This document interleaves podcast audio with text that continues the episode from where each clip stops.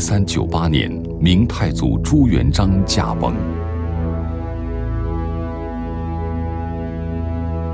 消息传到元宜都北平府，平素厉兵秣马的燕王朱棣挥师南下，发动靖难之役，耗时四年攻陷明都城应天府南京，抢夺了侄儿建文帝朱允文的皇位。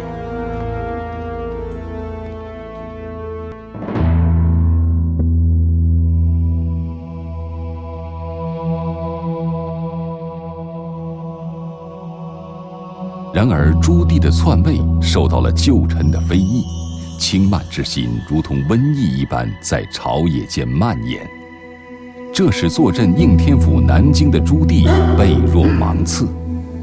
他怀念起自己作为燕王时的藩都北平府，北平府乃是元朝遗都，蒙古人按照汉族的传统建造了这座城池。他的布局深谙考功绩的要求，充满了对儒家礼制的敬畏。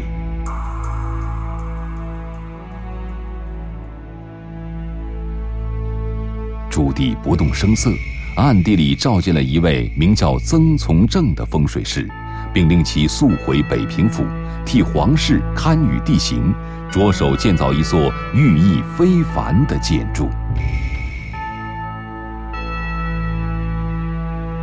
数月之后，曾从政不辱使命，对城池做了一番相簿勘测后，他将这座非凡建筑的基址定于北平府立正门外东南的位置。按照阴阳五行之说，南方有着独特的意味，它属性为阳，是天的位置。一四零六年。这座承载了明成祖朱棣神秘使命的建筑，在北平府的南郊破土动工，由木匠出身的工部侍郎蒯祥负责督建。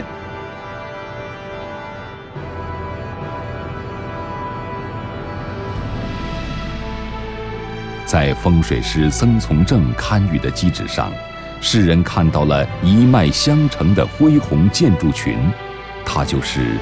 天坛。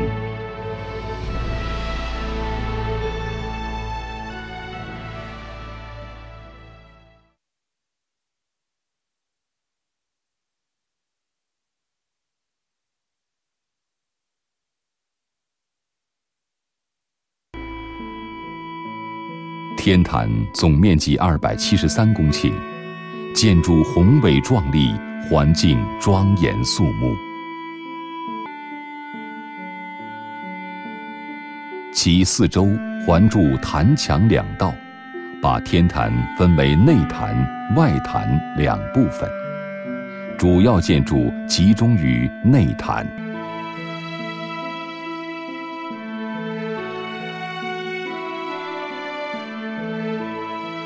其中包括陈设列神牌位以及皇室先祖的黄琼宇。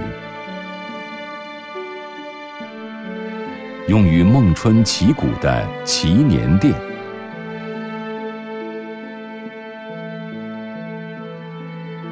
有小紫禁城之称的专供皇帝沐浴斋戒的斋宫等，还有享誉海外的声学建筑回音壁，有着人间偶遇天文若雷之说的三阴石。及充满了传奇故事的七星石等名胜古迹。天坛建筑群经过历代的修复和改建，集明清建筑技艺之大成，是中国古建珍品，更称得上世界最大的祭天建筑群。当然，如今世人所见的天坛建筑群。相较于明朝初年工部侍郎蒯祥用功十四年建成的天地坛，已经有了天壤之别。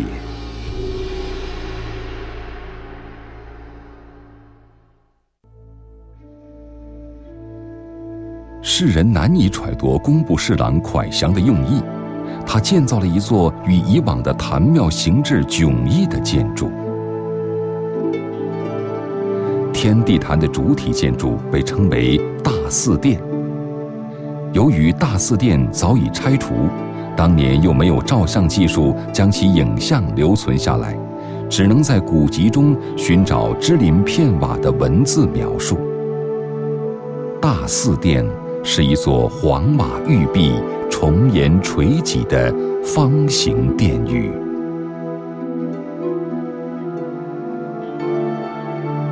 如今伫立在天坛西门的神乐署宁喜殿。保留了明永乐年间的建筑式样，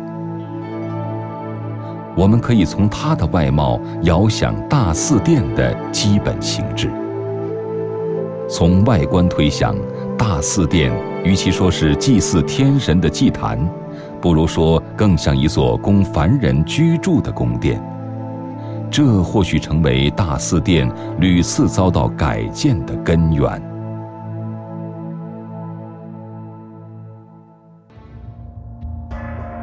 在人类的蒙昧时期，渴望风调雨顺时的五谷丰登，以及畏惧电闪雷鸣带给先民的巨大恐惧，促使世界上所有的民族抬头仰望威力巨大的天空。于是，先民们开始了对天的顶礼膜拜，用各种方式对天的祭祀，以求得天神的眷顾和庇佑。据史料记载，中国正式祭祀天地的活动，可以追溯到尚处于奴隶制社会的夏朝。历代帝王自称天子，他们对天地非常崇敬，认为自己能够统治国家是上天赋予的权利，因而登基时必须祭告天地，以表示受命于天。只有这样。才能坐稳江山。朱棣并非指定的皇位继承人，他是通过诛杀晋文帝、篡权夺位，才坐上了皇帝的宝座。正是由于他继位的名不正言不顺，朱棣感到危机四伏，他要通过祭天来巩固自己的皇权。他要向世人证明自己是上天的儿子，而且明成祖朱棣将天地坛建于他所封藩国的都城，此时的北平府已经更名为北京。朱棣亲自组织了最隆重的祭天仪式。在祭告天地之后，就像得到了皇天上帝的恩准一般，朱棣不仅巩固了自己的皇位，因此他的谕旨也师出有名。公元一四二一年，朱棣终于达成了他的心愿，正式迁都北京。但是明成祖建造的这座天地坛。显得过于草率了。通过明朝遗存的宁禧殿，世人不难推想，天地坛的主体建筑大祀殿，太像人间殿宇，而不似祭天坛庙。它的方形外观，给自己的日后命途留下了诸多玄机。公元一五二一年，年仅十五岁的兴献王之子朱厚熜从湖北安陆十万火急赶到京城。他就是历史上的嘉靖皇帝。谁也未曾料到，嘉靖皇帝对登基大典时所使用的方形的大祀殿感到不满，并多次在朝堂上亲令大臣们予以改建。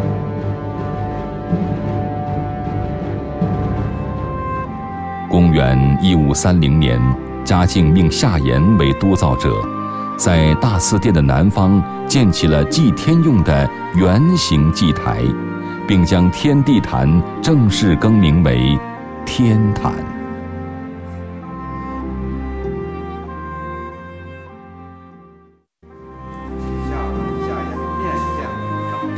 夏言接着向嘉靖皇帝上奏：早在西周初年，周公辅佐成王治理作乐，就规定冬至日祭天于地上之环丘。环丘的称谓便是由此得来，一直沿用至今。夏言旁征博引，声称环丘的形制规模必须符合那部上古奇书《周易》的规范，使整个建筑暗含有宇宙的奥秘。嘉靖皇帝含首默许，但是他心里盘算的却是另一桩事情。环丘顶层坛面直径九丈，从坛面中心的原石往外围，漫嵌以九圈扇形石，并以九的倍数发散开去。圆形石台分作三层，以汉白玉中最高级的品种艾叶青砌成。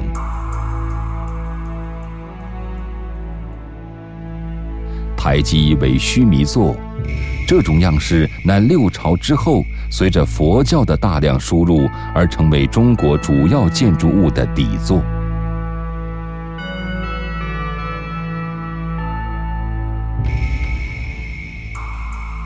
这种露天的坛是中国古代建筑中的特殊类型，它与欧洲的神殿建筑都有巨大的差异。它不追求神灵的神秘与压抑，而是显示大自然的博大与广阔。它没有高大威严的神像，而是以祭祀仪式来表达人与天地的和谐。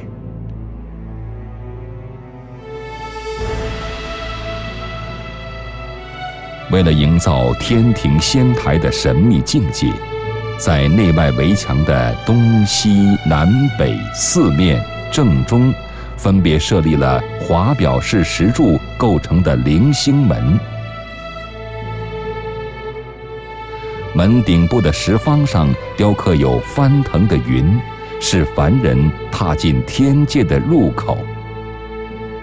这四座门也各有玄妙的讲究：北门叫承真门，东门叫太原门，西门叫广利门。南面正门叫昭亨门，将各门名称的第二个字顺序排列为元亨利贞。这种排列是根据《周易》的牵挂四德而定。元，代表始生万物，天地生物无偏私；亨，为万物生长繁茂亨通；利。为天地阴阳相合，从而使万物生长各得其宜；真，为天地阴阳保持相合而不偏，以使万物能够稳固而持久。环球四周绕有两层围墙，外围为方形，而内围呈圆形，寓意天圆地方。古人把茫茫宇宙称为天，好似一个闭合的圆圈，周而复始；把赖以生存的田土称为地，恰如一个方形的平台，承载着生灵，由此萌生天圆地方的概念。这是中国传统建筑讲究效法自然、提倡天人合一宇宙观的一种特殊注解。这座由汉白玉砌成的环球坛，迎来了数百次隆重的皇家祭祀大典。环球是一座实现了人类与天对话的祭坛。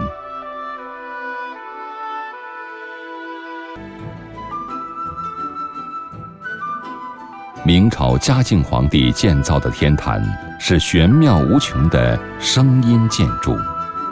声音共鸣的现象不止一处，譬如位于黄琼宇殿前甬道的三阴石，站在这里击掌可以听到三声回声，这叫做人间私语，天闻若雷。寓意着人间的言行都被天神所洞察。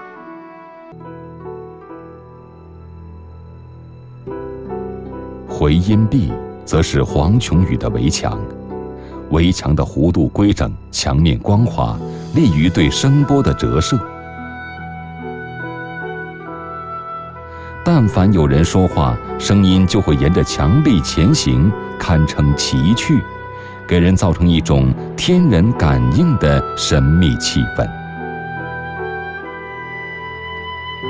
中国自古就注重声音与宇宙之间的连通，声音震动身体内部的气脉，使之发射出生命的潜能，进入神妙的领域。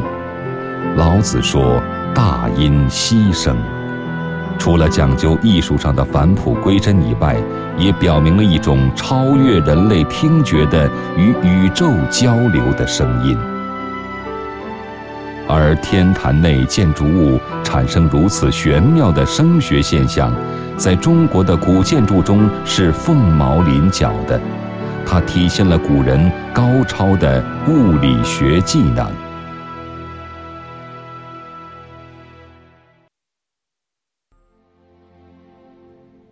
公元一五三零年，嘉靖皇帝建造了黄琼宇，这是一座供奉皇天上帝和皇帝祖先牌位的殿宇。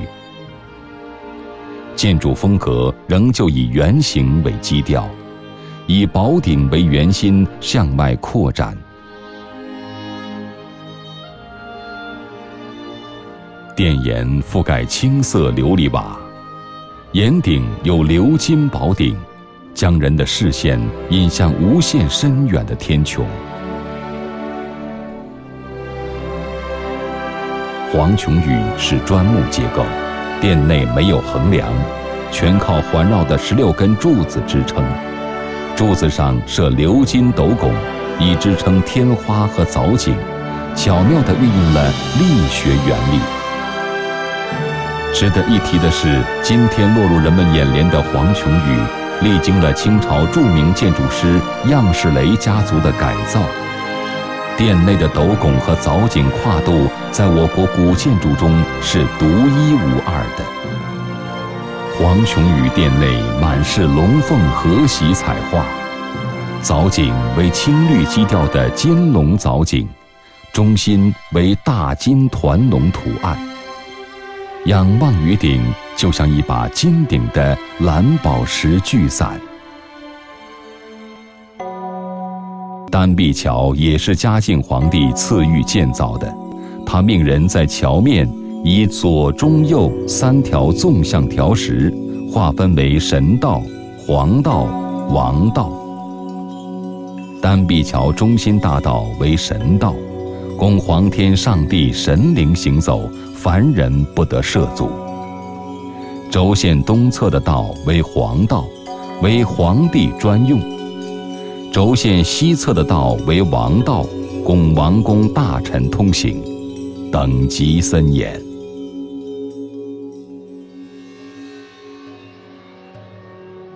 环丘建成了，祭天的仪式从大祀殿中挪了出来，但是偏执的嘉靖皇帝并没有忘记这座方形殿宇。一五四零年，嘉靖皇帝下令拆大祀殿，在原址上修建了一座圆形的大享殿。按照现在的话来说，嘉靖皇帝给大享殿定下的建筑理念，亦是体现天圆地方学说中的“天之圆”。大享殿是一座圆形木结构三重檐攒尖建筑。也就是今天世人所见的祈年殿的前身。传说在大享殿落成之际，有一位道士向嘉庆进言，称大享殿东南方空虚无物，不利于江山巩固，需要放山石以镇风水。笃信道教的嘉靖皇帝显然不敢轻视，于是便有了天坛公园内的名胜古迹。七星石。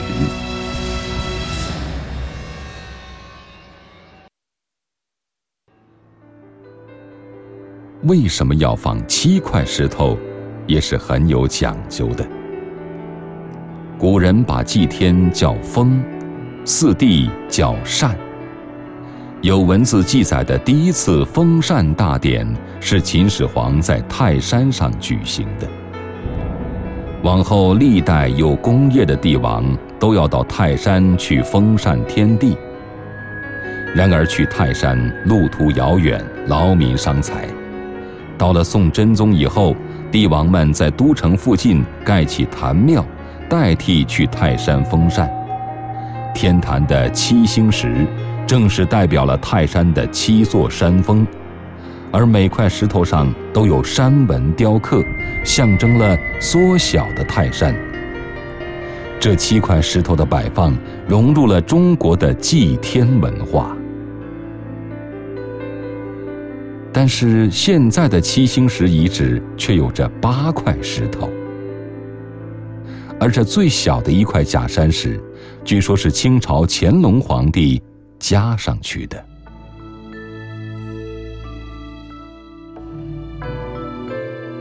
以儒家学说治国的乾隆皇帝，希望来自北地的满清政权更好的融入中华大家庭之中，故而特意在七星石旁加了一块假山石，似乎象征了满清。公元一七五一年。天坛迎来了新一轮的大规模改建，工匠们涌入大享殿，将原先三重檐的上青、中黄、下绿，通通改为青色琉璃瓦。修缮一新的大享殿更名为祈年殿。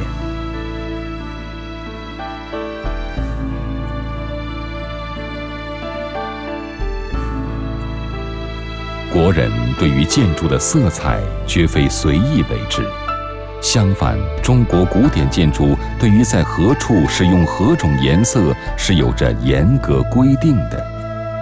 譬如帝王的宫殿大都是黄色琉璃瓦盖顶，皇宫内部也常使用金黄色，这是因为黄色是中央的颜色，它被其他颜色簇拥，因而最为尊贵。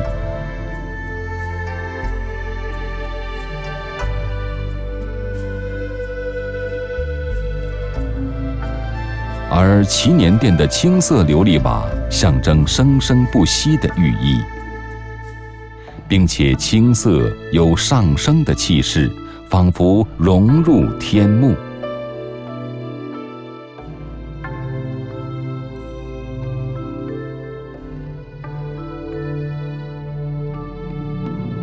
祈年殿亦是样式雷家族所督建，成为享誉寰宇的建筑杰作。其内部结构不用大梁和长檩，仅用楠木柱和方角相互衔接支撑屋顶。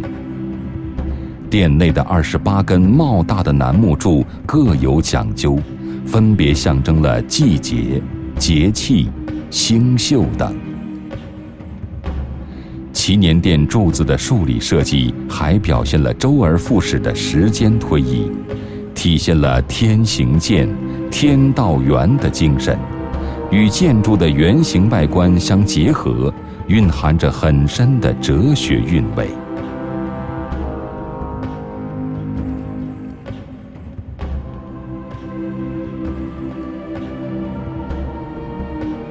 祈年殿内仰望穹顶，乃是精致的九龙藻井。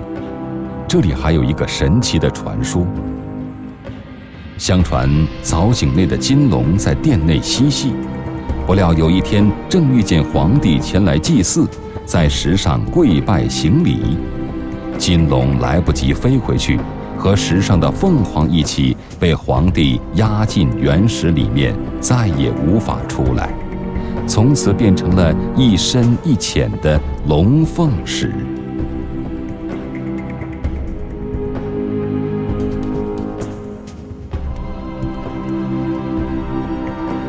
祈年殿内祭品的摆设，反映了中国古人重农的思想，恰当地表达了祈年殿用于祈祷农业丰收的含义。只有风调雨顺，才能造福百姓。而皇帝作为与天对话的人，承载着把百姓的愿望告知上天的责任，介于人神之间，体现了天人合一的思想，同时也体现出古人心中帝王能够沟通天地的神圣作用。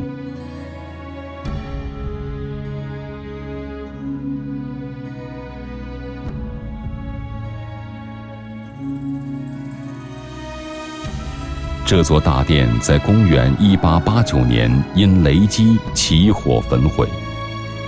据说当时殿内大柱是用沉香木做的，燃烧时清香的气味数里之外都可以闻到。一年，清朝光绪皇帝重新建造了祈年殿。乾隆皇帝在位的六十年间，到天坛祭祀五十九次，他把祭天仪式发展到空前宏大的规模。乾隆除了改造天坛建筑群，还令庄亲王允禄领衔绘制皇朝礼器图式。作为清朝礼制的重要典籍的《礼器图》，完稿于公元一七五九年。此时距清朝入关已一百一十五年，正是清朝社会发生大变化、进行满汉文化融合的重要时期。清礼也在这一百多年间，从最初带有浓重的满族烙印，逐步融入儒家理念，进而形成系统成熟、独具特色之礼仪。其中，清朝祭天礼的确立颇具代表性。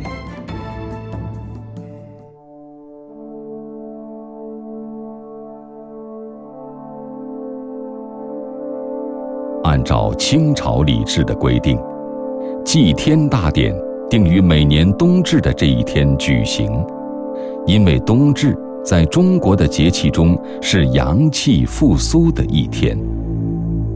大祀前，皇帝要在天坛内的斋宫沐浴斋戒三天。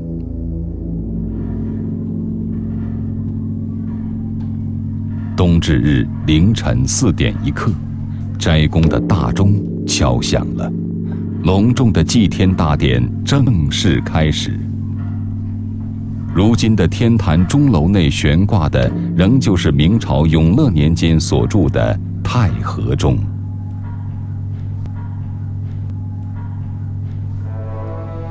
清朝祭天包括冬至祭天、孟春祈谷、夏至祈雨三大礼，从设立至完备长达一百二十七年。祭天仪式在乾隆皇帝执政时达到了顶峰。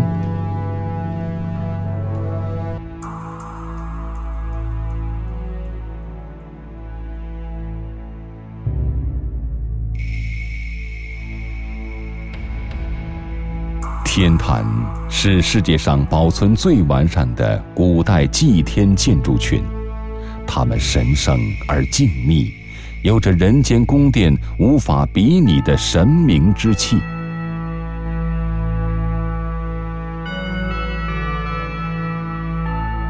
天坛主体建筑在古柏树林的烘托下，更觉庄严肃穆。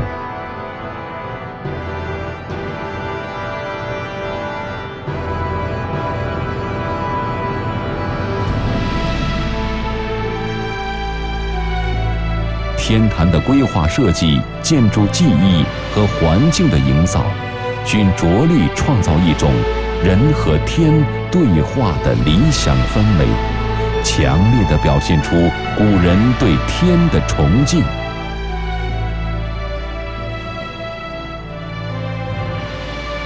如今，神秘的皇家祭祀早已成为遥远的往事。